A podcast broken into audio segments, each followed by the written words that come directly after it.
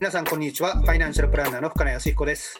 皆さんこんにちは。マネーライターの清水です。深野先生今回もよろしくお願いいたします。はいよろしくお願いします。え今回もですねコロナウイルスの影響であのリモートによる収録になっております。若干聞きづらい点もあるかと思いますがあのご了承ください。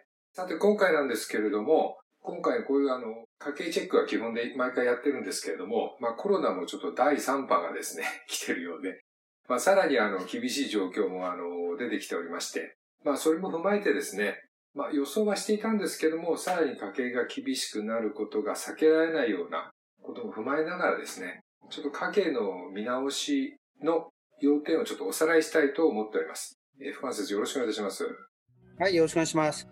まあ、今、清水さんがおっしゃったように、まあ、コロナの第3波、はい、まあ、これはどういう形になるかちょっとまだ分かりませんし、もしかしたら第3波が終わったら第4波が来たりとか、ね、いろいろあり得るんでしょうけども、まずその家計のチェックポイントの前にね、やらなきゃいけないのは、まあ、少し時間軸を長く見ると、やっぱり我々のそのなんていうか人生の中では、はい、貯金ができる時期と、できない時期ってあるじゃないですか。はい、うん、例えばね、こういう新型コロナがなかったとしても、ね、お子様が生まれて奥様が例えば休職してるとか、はい、そういうところってなかなか貯蓄しにくい時期ですよね。ですね。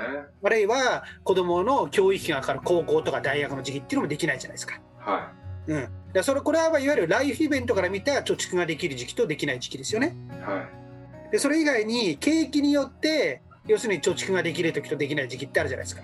はい。でまさにこのコロナ禍っていうのは不景気による貯蓄ができない時期なんですよ。はい、だから貯蓄ができないのはもう自分だけじゃないってまず思うことね。うんうん、みんながやっぱりその影響を受けちゃって何かしらの収入源などのダメージを受けてるわけですよ。はい、それを考えるとまずこのコロナ禍で自分だけはがダメって自分自身を責めないでもらいたいなと思うんですよ。はいまあ、そういう観点ではもうこの新型コロナに関して言えばもう誰もが抗えないわけじゃないですか。ですね。ってことを考えると今の家計で考えるのは貯金はゼロでもいいから、はい、赤字家計にしないで乗り切るっていうのが大前提ですよね。まあ、大前提これができれば御の字っていうイメージかな。うんね、今、ね、厳しいかもしれないけど収入が戻れば増えた分は貯蓄に回すってアクセル踏めるわけじゃないですか。ですね。だからまあそういうスタンスでいるっていうことが第一点。はい、でいやそうは言ってもですねどうしてもやっぱりお金が足りなくなるっていうんであればそれはもう貯蓄取り崩してもいいです。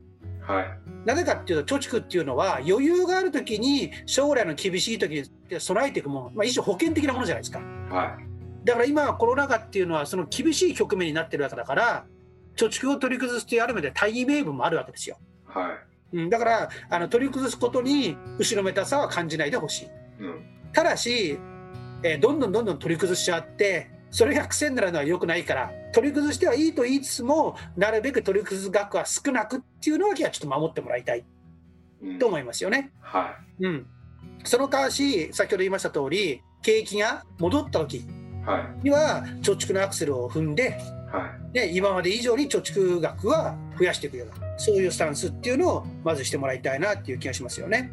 でまあ家計管理じゃあもう少し細かいことっていう形になりますけども、はい、よくですねマネープランクリニックではですねはい、ね家計簿をつけましょうっていう話するじゃないですか。まあ、家計簿をつけてですねできる限り細かな支出なども把握してくださいと。でまあ家計簿に関して言うと今はねどちらかというと家計簿アプリの方が全盛なのかな。うんそうですね、うん、ただでもこの家計簿アプリだと細かな内訳っていうのは分からないですよね。はい。まあ、細かなっていうのは例えば食費だったら食費がどれくらい何に何を買ったかとか。はい。まあ、だからそれもし例えば家計が厳しい人で家計簿をつけてない人であればもちろん極端なこと言うとその赤字を出さないためにはねそれこそ買い物の内容も事細かに把握する必要あるじゃないですか。はい、それで無駄があるんだったら省くと。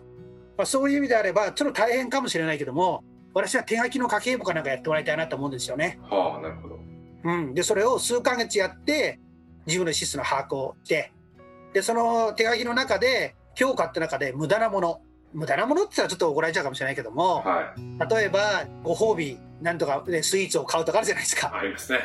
だからそういうのっていうのはですね3回に1回控えるとかさ、はい、全てやダメだと言えないからねそういうような見直しをするあるいはもしかしたらですね買った生鮮食品など余らしちゃう時期だってあるじゃないですか。はい、やっぱりそういう無駄っていうのはやっぱり良くないですよね。うんそれは残念ながらですね家計簿アプリじゃなくて手書きの家計簿なんですよなるほど。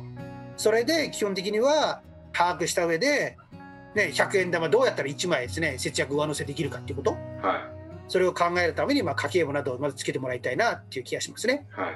うん、それと同時にあとは、まあ、費用という意味であれば、ね、大まかに変動費と固定費があるけれどもはい。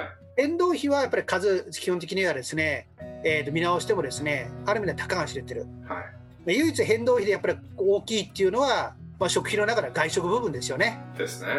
うんまあ、このコロナ禍だからね多分外食はは一時期で減ってるんだろうけどもでも一方では国のね政策で GoTo イートでねい。そうなんですよ。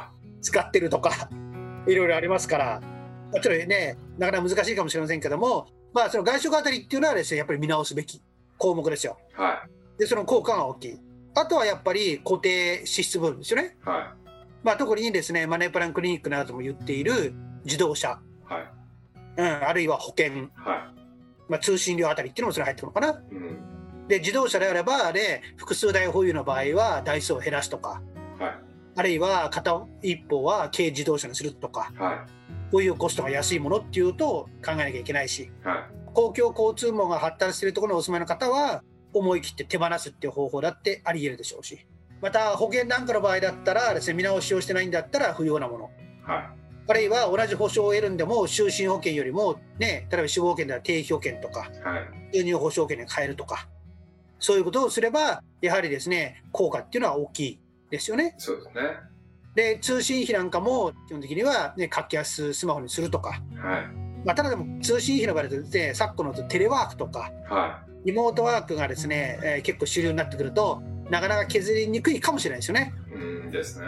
まあ、それを考えてくると通信費は削れないんだったら他の部分をもっとたくさん削るとかはそういうようなメリハリをしなきゃいけないい。うん。ですよね。はそれとあともう一つ考えなきゃいけないのは、まあ、そうは言ってもですね節約節約ばっかりでやっぱりですねこのコロナ禍でやっぱりね精神的にも参っちゃうじゃないですい。かはだからよく清水さんとねマネープランクリニックの中でお話しするのい。は、はい。その人の楽しみ部分、そうですね。ね、我々それは触らないようにしてるじゃないですかなるべく、なるほどね。うん、だからそれがある面ではねちょっと息抜きであったりは自分が頑張ろうっていう活力にもなるんだからい。はい。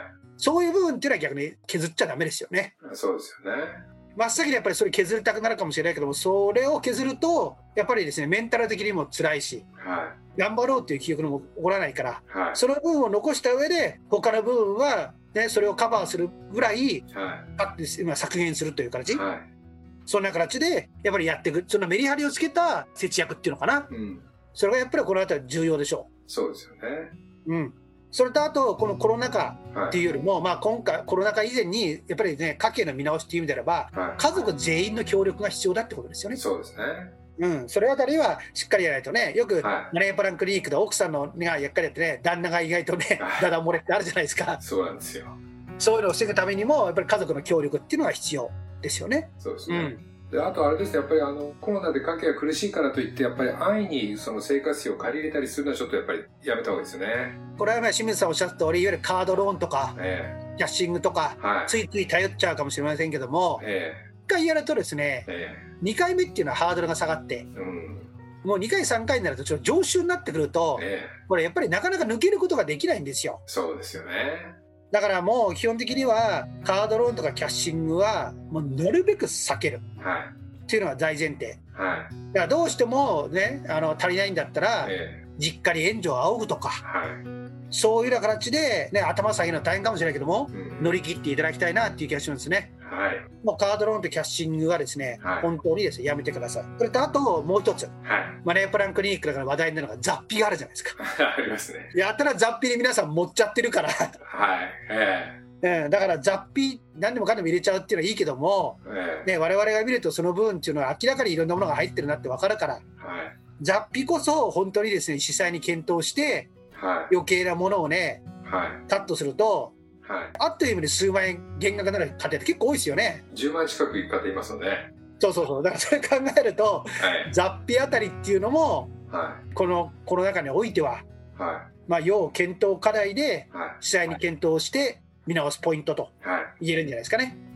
コロナであの、まあ、第3波というお話出ましたけども、まあ、大変な方はやっぱり、皆さん大変なのでおしなべて、そのことにはあのあまりこう自分をこう責めたりしないようにしていただきたいということが、まあ、要点としてありますが、まあ、同時にやっぱり家計見直すポイントがある方はですね、ぜひあの、諦めずに、あの、ちょっと見直していただいて、まあ、上手に家計管理をしていただければなと思いますね。あともう一つね、はい。早急に結果を求めないことね。ああ、なるほど。はい。ね一気にやっちゃうと、ええね、ちょっと生活が寂しくなるじゃないですか。反動きますよね。そうそうそう。だからそれ考えるんだったら、徐々に徐々に、はい。もちろんね、急にやらなきゃいけないっていうんだったらしょうがないけども、はい。それ以外だったら少し時間をかけながら徐々に徐々に絞っていくと。はい。いきなりですねはい、清水の舞台から飛び降りることがあると、はい。今、清水さんがおっしゃったら反動があるから。